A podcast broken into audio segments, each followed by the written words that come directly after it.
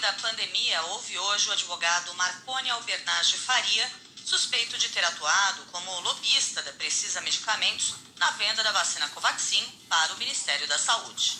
Marconi deveria ter sido ouvido no dia 2 de setembro, mas apresentou um atestado médico e não compareceu à audiência. O atestado acabou sendo anulado pelo próprio médico que o concedeu. Caso não compareça hoje à sessão sem justificar a ausência, ele poderá ser conduzido coercitivamente pela Polícia Federal. O lobista estará munido de um habeas corpus do Supremo que lhe garante o direito de ficar em silêncio nos questionamentos que gerem provas contra ele. Ontem, depois de faltar a duas convocações, o advogado Marcos Tolentino compareceu à CPI da Covid. Ele é amigo do líder do governo na Câmara, Ricardo Barros, e suspeito de ser o verdadeiro dono do Fibbank, que deu garantia financeira para o contrato de 1 bilhão e 600 milhões de reais entre a Precisa Medicamentos e o Ministério da Saúde. O advogado negou o envolvimento com o negócio, mas ficou em silêncio quando perguntado sobre a atuação dele como sócio oculto do Fibbank. O senhor se apresentava em todas as conversas eh, oferecendo os serviços do Fibbank como procurador indireto e até mesmo como dono das empresas. Em 2011, presidente, é importante que se resista a isso, a Benet passou procuração que dá poderes amplos especiais a Tolentino em caráter irrevogável e retratável para representá-lo na qualidade de cotista da empresa Pico do Juazeiro. Senador, assim, mantenho-se, gostaria de manter em silêncio, porque tem N negócios comuns, desde precatório e outras coisas, menos direto.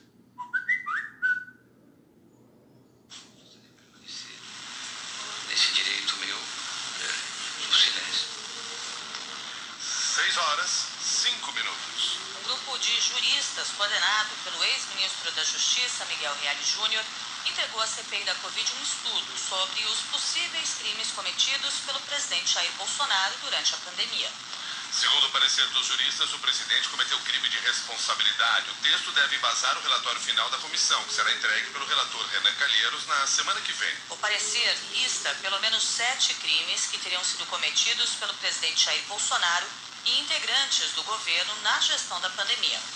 O documento aponta que Bolsonaro cometeu crime de responsabilidade, crime de epidemia, crime de prevaricação, crime contra a humanidade, infração de medida sanitária, charlatanismo e incitação ao crime. Está marcada para hoje à tarde uma reunião entre o grupo de juristas e os senadores da CPI. A ideia dos integrantes da comissão é fazer uma série de reuniões com advogados e juristas para antecipar as discussões jurídicas em torno do relatório. Autor do pedido de parecer dos juristas, o senador Alessandro Vieira do Cidadania afirmou à TV Globo que há elementos suficientes para um pedido de impeachment de Bolsonaro.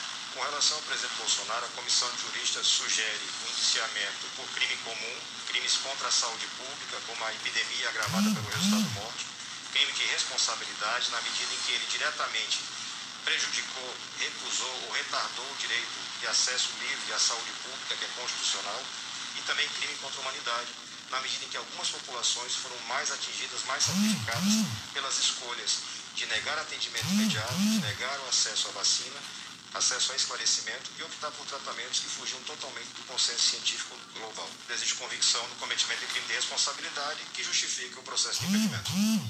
O relator da CPI, Renan Calheiros, confirmou que vai propor alterações na lei do impeachment que retirariam poderes do presidente da Câmara na decisão sobre a abertura do processo. A ideia é estabelecer um prazo para que denúncias de crimes de responsabilidade feitas pela comissão sejam analisadas. Atualmente, o presidente da Câmara, Arthur Lira, mantém na gaveta 131 pedidos de impeachment de Bolsonaro e não tem um prazo para começar o processo. 6 e 7. O presidente do Senado, Rodrigo Pacheco, rejeitou e devolveu ao governo a medida provisória assinada pelo presidente Jair Bolsonaro que alterava o marco civil da internet. A MP dificultava a suspensão, o cancelamento ou a exclusão de contas que disseminassem informações falsas ou conteúdos de ódio. Rodrigo Pacheco argumentou que as regras previstas na medida provisória contrariavam a Constituição e traziam insegurança jurídica.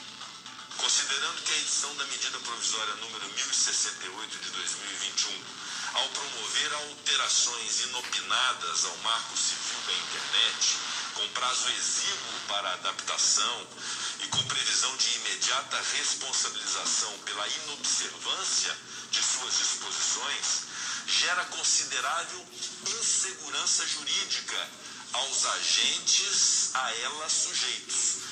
Portanto, a presidência faz saber que foi encaminhada ao excelentíssimo senhor presidente da República. Mensagem datada de hoje que rejeita sumariamente e devolve a medida provisória número 1068 de 2021, que altera a Lei 12.965 de 23 de abril de 2014 e a Lei número 9.610 de 19 de fevereiro de 1998 para dispor sobre o uso de redes sociais e declara o encerramento de sua tramitação no Congresso Nacional. Além da derrota no Senado, Bolsonaro também perdeu no Supremo Tribunal Federal. Relatora de uma série de ações que contestam a medida provisória no STF, a ministra Rosa Weber suspendeu o texto. Agora, o caso será levado ao plenário do STF. Sem citar diretamente a medida provisória, o presidente Bolsonaro minimizou a gravidade da disseminação de notícias falsas. Fake news faz parte da nossa vida. Quem nunca contou uma mentirinha para namorada? Se não contasse, a noite não ia acabar bem. Eu nunca menti para dona Michelle.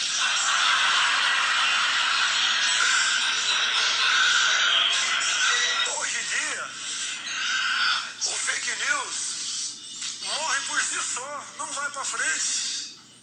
Se for levar em conta o que se fala do presidente nas redes sociais, eu duvido quem apanha mais do que eu. Mas em nenhum momento recorri ao judiciário para tentar reparar isso, porque eu entendo também que o fake news é quase como um apelido. Você botar um apelido agora no Queiroga e ele ficar chateado, vai pegar o apelido. Cai por si só. Não precisamos de regular isso aí. Deixemos o povo à vontade. Uma semana depois de ter liderado atos antidemocráticos no 7 de setembro e após a carta em que abaixa o tom com os demais poderes, Bolsonaro promoveu uma cerimônia no Planalto na qual distribuiu homenagens a parlamentares e a um ministro do Supremo Tribunal Federal. No evento, com a participação dos presidentes da Câmara e do Senado, além do ministro Dias Toffoli, Bolsonaro disse que a harmonia entre os poderes é a alegria do povo. Porque o nosso governo conversa com todo mundo. O que seria do Executivo sem o Senado, sem a Câmara? E também, por que não dizer, em muitos momentos, sem o nosso Supremo Tribunal Federal. Nós somos um só corpo. O nosso bom entendimento, a alegria do nosso povo. Muitas vezes erramos, quem nunca errou, né? No palavreado às vezes custa caro para a gente. Hoje pela ONG Human Rights Watch diz que o presidente Jair Bolsonaro está ameaçando os pilares da democracia brasileira. Segundo a entidade, o presidente faz isso através de seus ataques ao Supremo Tribunal Federal, de suas constantes ameaças às eleições de 2022 e da violação à liberdade de expressão de seus críticos.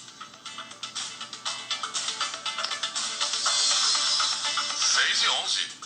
Depois de duas semanas de interrupção, a Fiocruz entregou ao Ministério da Saúde 1 milhão e 700 mil doses da vacina Oxford AstraZeneca. A produção tinha parado por falta de matéria-prima. O IFA, que vem da China, por causa do atraso, faltou imunizante para a segunda dose em pelo menos 100 cidades brasileiras. O prefeito do Rio, Eduardo Paes, criticou a logística do Ministério da Saúde na distribuição das vacinas. Que há nenhuma maldade no, no Ministério da Saúde. Tá? Não acho que há nada direcionado. Várias vezes me perguntaram isso de maneira nenhuma. E eu repito aquilo que eu digo, eu acho que eles estão aí até do dia 15, né, que é amanhã, ah, buscando dar essa equalizada, uma certa unificada no calendário nacional, e eles têm um problema de distribuição de logística assustador. Assim, não tem porque ficar estocando vacina, né, quando a, vacina, a gente tem pressa na vacina. Até agora, mais de 139 milhões de brasileiros receberam a primeira dose da vacina contra a Covid, o que equivale a 65% da população. Mais de 75 milhões estão completamente vacinados, ou 35% do contingente. A dose de reforço foi aplicada em 156 mil pessoas. Com o avanço da vacinação no Brasil, as mortes por Covid caíram mais de 70% desde junho, de acordo com o levantamento da Universidade de Oxford, no Reino Unido. O país registrou ontem 709 mortes por Covid-19 e voltou a ter uma média diária de vítimas acima de 500. O total de vítimas se aproxima de 588 mil pessoas. 6 e 13.